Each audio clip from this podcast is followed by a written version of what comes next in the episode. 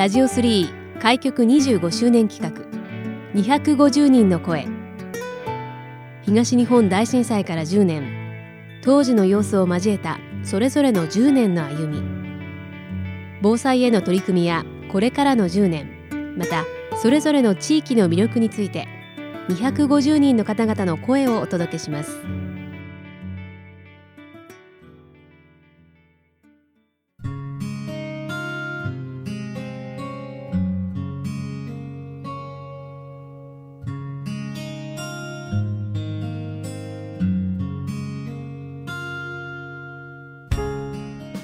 ラジオ3開局25周年企画250人の声。今回は若林区の地下鉄東西線連母駅の近くにあります松原精肉店の松原勝則さんにお話をお伺いします。松原さん、今回はよろしくお願いします。よろしくお願いします。それではこの松原精肉店、改めてどういったお店か簡単にご紹介いただけますでしょうか？そうですね、うちの売りはやっぱり自家製のタレに漬け込んだ手羽先。手羽先うん。あとね、自家製コロッケ。本当にじゃがいもをこう朝ふかして、はい。あとひき肉入れでね、毎日こう100個ぐらい作ってるんだけども、うん。そして値段は1枚50円って格安で 提供しております。ちなみにこちらのお店はどえれぐらい続いてるお店になるんです？かえーっと、ちょうど去年で60周年になりますね。親父の代からこう私が引き継いで。やってるっていう形なんで、ちょうど60周。年。こちら今建物は、うん。あの綺麗な建物だなっていう印象なんですけれども、前は場所が違うところにあったっていうふうにそうですね、あの、はい。堺町っていう連邦小学校のちょっと下の方の角にお店がありまして、そこからこちらに引っ越してきたっていう形ですね。はい。引っ越してきたのはいつ頃になるんですか？うーんと、10どうだろう15年ぐらい前だな。15年ぐらいう前、ん。ありがとうございます。そんな松原さんなんですけれども、まあ、今年で東日本大震災からまあ10年を迎えましたけれども、震災当時っていうのはお仕事中って感じだったんですよね。そうですね。うん。ちょうどこう、荷具こうばらしてて、はい、急に揺れたもんで、う怖くて、まず外に逃げまして、ん、はいあの、目の前にどんぐりのこの街路樹あるんですけど、はい。そこにあの、おふくろとパートさんと3人で捕まって、木に、え、は 揺れが収まるのを待ってました。い、もう皆さん建物から出られてそういった方って当時多かったんですか？大型ですね。ああの、グリーンベルトに避難したとか、はい結構もう骨の人たち、そ外に外に出てました。まあ、そこから10年になりますけれども、ええまあ、改めて松原さんから見たこの10年の歩みについてもお伺いしていきたいんですけれども、はい。結構街自体はね、綺麗になったんだけど、うんそれに反比例して、人通りは少なくなりましたね。うんお店の数っていうのはどうですかね？10年、10年前よりね、一応商工会に入ってる数は10件ぐらい減ってます。お店を辞められる方なんていうのも増えてきてるんですよ。うん、結構こうみんな高齢者なんで、亡くなったりして、住む人いないのがもうみんな閉めちゃって、はい。ただその分あの、新しい店も。えテナントとして貸し出すんでう、ん若い人たちも入ってはくんだけども、うんなかなか大変でね、うんみんな2年3年で辞める人が結構いるんですね。そうですか。えそんな中ですけれども、ええ。この連邦商工会ではたくさんいろんな取り組みされてきているというお話を伺ったんですけれども、例えばひまわりロードプロジェクトなんていうえはいはい。取り組みされてきているというお話ですけどこちらはどういった取り組みになるんですか、これはですね、あの、3年ぐらい前から、あの、福島の復興の助けに少しでもなろうかなと思って、商店街であの、ひまわりの種を福島の方から買いまして、それはあの、街路樹の下とか、あと各店の前にプランター用意してもらって、そこにこう植えてもらって、通り全体をこうひまわりでこう咲かせまして、うん。して、種できますよね。はいはい今度それを今度取って、まだ福島に送ってるんですよ。あそうですか、えへえ。して、それをまだ、福島さんのうん方では、油にしたり、ああ、そうやって使ってうんだから、少しでもね、うん福島のこと忘れないでっていう思いも込めて、毎年やってますね、これは。じゃあ夏場になるとこの連峰の通りもひまわりでいっぱいになそうでるという。すねうん。ぜひ見に来てください。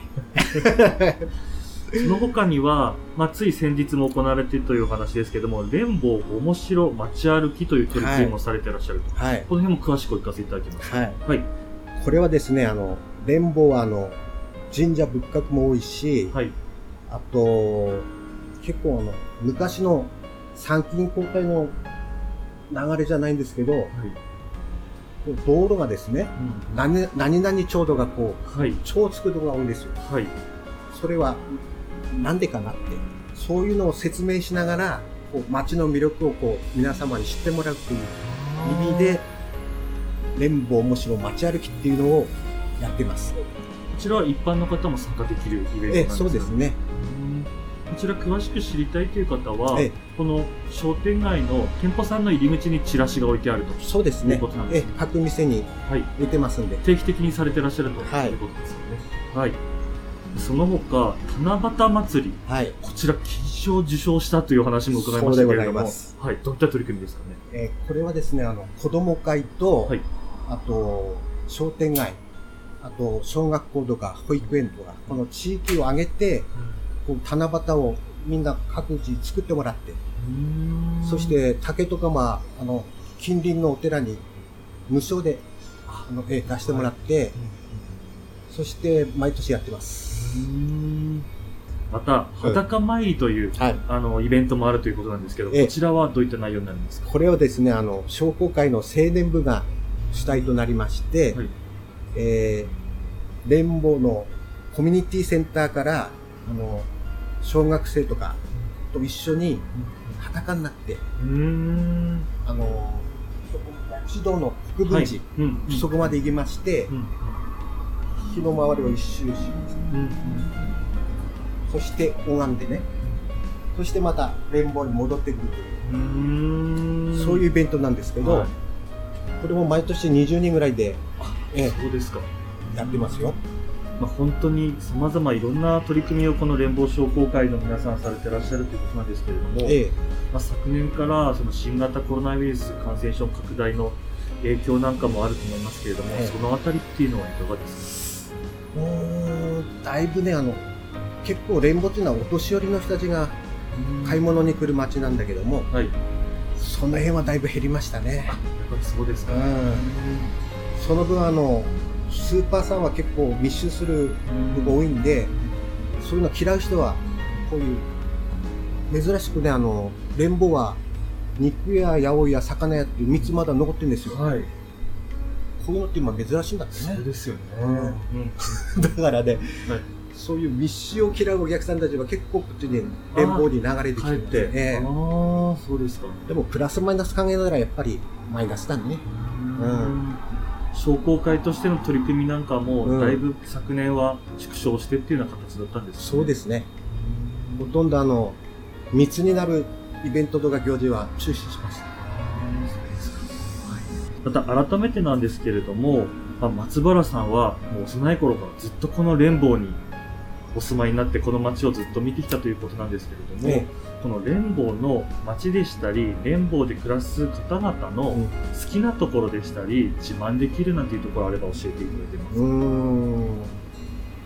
好きなとこはですね、結構あの、おせっかいを焼く人が多いっていうか、うんまあ嫌う人もいるんですけど、私はそこはいいとこだと思いますね。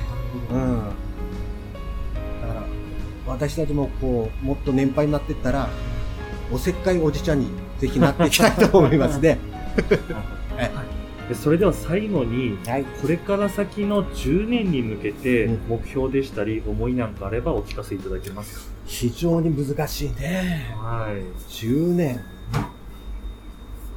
今この近くの道路も工事が盛んに行われてると思いますけどえ。えこれも一応ね、あの、5年後、えーっと、宮沢橋の隣に新しい橋を架けまして、2パー6に直通するこう道路がこう完成するんですけど、これできたらあの、車の数だけ増えて、連邦はどのようなものかと思って今から心配してます。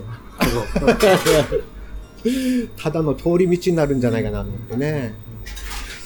まただんだん後継ぎさそうでれる方も減ってきているという店も多いということですけれども、ほとんどの店がね、もう後継ぎがいなくて、もう私の代で終了ですっていう店ばっかりになって、この後ね、10年後どういう風に変わってんだか。う、目標なんかあれば最後聞かせていただけますか？目標ですか？はい。うーん、とりあえず今、商工会の数が10年前より10件減りまして、33店舗ぐらいあるんですけど、まあ、最低でも今後10年間は今までの行事は一つも欠かすことなく、なんとか頑張ってやっていきたいなとは思ってますね。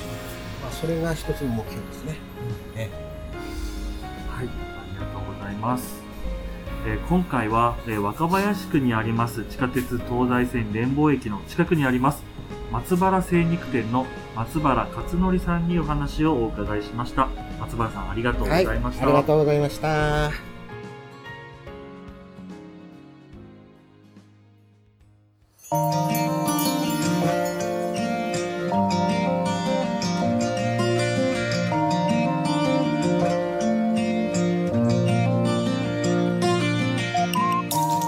ジオ3開局25周年企画。250人の声。ラジオ3のホームページからもアーカイブでお楽しみいただけます。どうぞご覧ください。次回の放送もお楽しみに。